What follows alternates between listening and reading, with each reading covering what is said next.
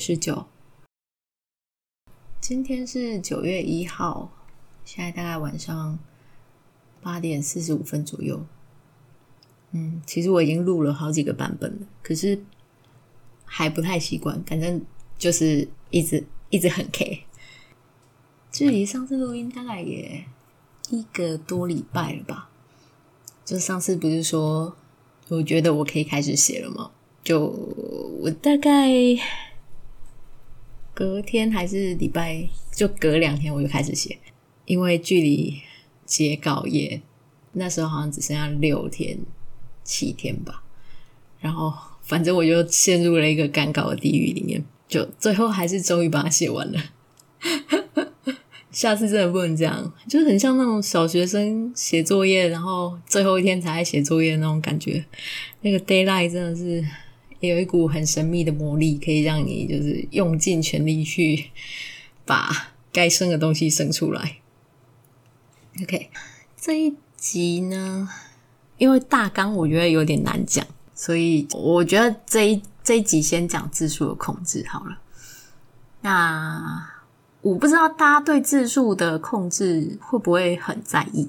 比方说，你今天写了一个大纲，或者是说你今天开了一个文，不管有没有大纲无所谓，你期望用多少字数去把它讲完？假设你今天期望说我要写一个短文，然后写三千字。可是写写写写就发现，哎，不对，五千了，哎，不对，一万了，哎，怎么还没有办法结束？这种时候，我们通常叫做报字数吧。那有写文大家都懂，就是你你预估一个字数的量，可是它可能都会超出你的控制范围，这样子。那所以我今天其实是来想要来分享一下这件事情。就，哎，我有一次。还蛮夸张的报字数的经验。我原本是想要写五万字，我我都告诉自己只要五万字就好。可是写写写，那一本已经完稿了，后来写了二十七万，这听起来有点糟糕。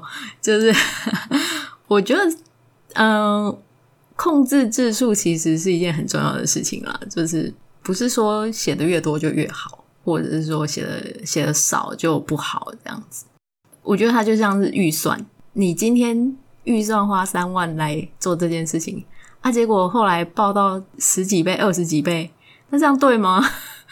就是以一个正常的逻辑来讲，都会觉得说，嗯，是不是哪里出了什么问题，才会在你一开始对这件事情预估的时候就发生了错误？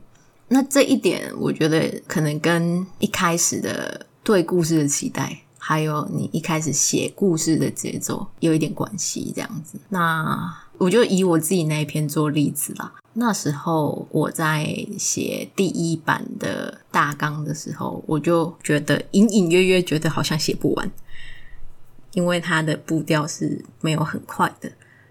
他是一个就是失忆的人，然后他想要寻找自己的记忆。他还是一个耽美的小说，然后他是个直男。我的故事的目的是想要掰弯这个直男，可是这个人他其实是一个很慢热的人，所以他要在一个很慢热、很慢的节奏下，他做两件事情：一件事他找他记忆，一件事他要被我掰弯。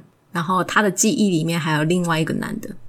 我当初的预算是五万字，我希望在五万字里面写一个三角恋，然后这三角恋里面还要写包含了一个呃过去的故事线，还有一个现在的故事线。你想这个怎么可能在五万字里面写完？就是光光这样的想象啊，反正当时就太天真了，就 好了，也不能说当时太天真了，我觉得当时。一直在欺骗自己，想说我应该可以写得完，应该可以写得完这样子。好，可是等我就是开始检讨这件事情的时候，我已经写了十一万了。嗯，我那时候对这件事有一个概念性的归结，就是为什么会发生这样的事情。第一点当然就是太贪心，要怎么写一个故事？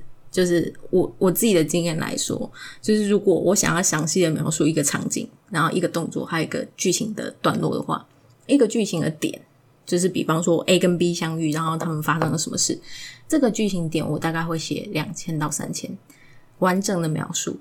通常如果在以一个完整一点的剧情，比方说我今天想要讲说这一个人他做了一个梦，然后这个梦关乎到他可能以前的记忆，然后嗯，他觉得这件事情有点奇怪，但是他想要他就是想要去解决这个问题，我可能会用几个剧情点让这一连串的事情发生嘛，那可能三到七个剧情点。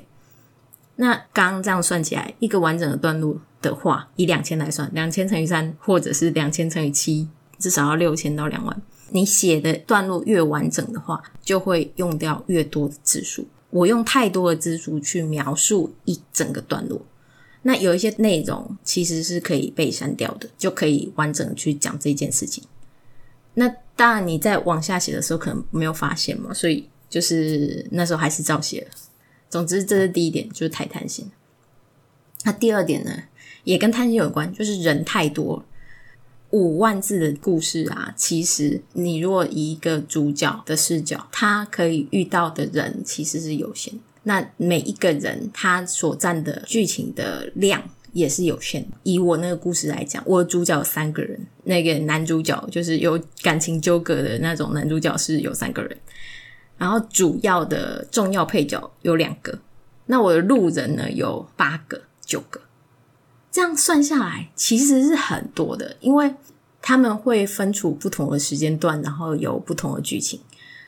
呃，其中路人可以分成三组，这三组呢都给他一个戏份的话，比方说两千到三千字，那就会有就是六七千、七八千的字。那个可能都是多出来的哦，就是它可能不包含在你的主线任务里面，所以就等于说五万字往下扣，路人们每个人占三千，我那时候就算一算，就会只剩下四万四的扣打去完成主线啊，不对啊，就不够啊，所以 所以就是冗员太多，也是当时我我那时候在写这个故事的时候遇到的一个问题。那还有。就是视角，我喜欢把一件事情拆开，可能我在写 A 这个视角，然后去讲，讲讲讲讲讲下来，然后 B 他们可能会经历同样的事情，可是 A 当时的想法是这样子，那 B 当时的想法 A 是不知道，所以我可能会回来再去描述 B 当时的想法，那这样子就是它会交错，所以它会有。比较多的字数可能去描述同一个事件的某一些片段，那个就又是一个占字数的地方，也是五万字写不完的问题。那再来就是故事线，那故事线我刚刚有大概简单的讲了，它其实是因为我当时切了很多故事线，以五万字大概是一个中短篇吧，大概一条主线就够了，不需要讲到可能第二条支线，因为你一条主线可能就讲不完，然后。我那时候 切了三条线，就是就是两个世界一起讲。我把 A 世界跟 B 世界分别去讲。A 世界呢，就是主角所在的那个世界，它还有分主角跟他的前任，还有主角跟他的现任。所以其实它就是三条交叉的故事线。那怎么可能期待它这样三条交叉的故事线在短短的篇幅里面去写得很清楚，因为我当时追求的是清楚又详尽，所以就变成说这个有点难。我光起承转合那个起的部分呢，我就写了两万多字。我还有后面还有三个部分啊，所以保守的估计呢，就是假设他们三个占比都是一样的，也会来到八万多字。更何况，就是它不是同样的比例，所以最后才会爆出了一个非常超出预算的状态，这样子。所以这个算是一个，我觉得算是经典失败例子吗。就是在字数的控制，对你要写一个文来说，其实我觉得算是很重要的一件事情。你必须要了解说，在设置一个剧情点的时候，就是你大概会用多少篇幅去讲它。啊，如果如果你追求的是我有讲到就好，当然就那个字数会相对比较减少。就是假设我要讲一件事情，我可以用描述的去讲，也可以用演戏的去讲。可是对读者来说，我觉得，嗯，我觉得可能大家可以回想一下自己的那个看文经验，你比较喜欢就是描述性的叙事，或者是比较喜欢演出来的感觉。我个人的经验，我会觉得演出来可能会比较受到大家的青睐，但是我觉得也不一定，反正它是一个选择。那我大部分我可能会选用演的，而不是讲说他今天遇到了什么，因为他如果不重要的话，我可以就是直接写下来讲过去就好。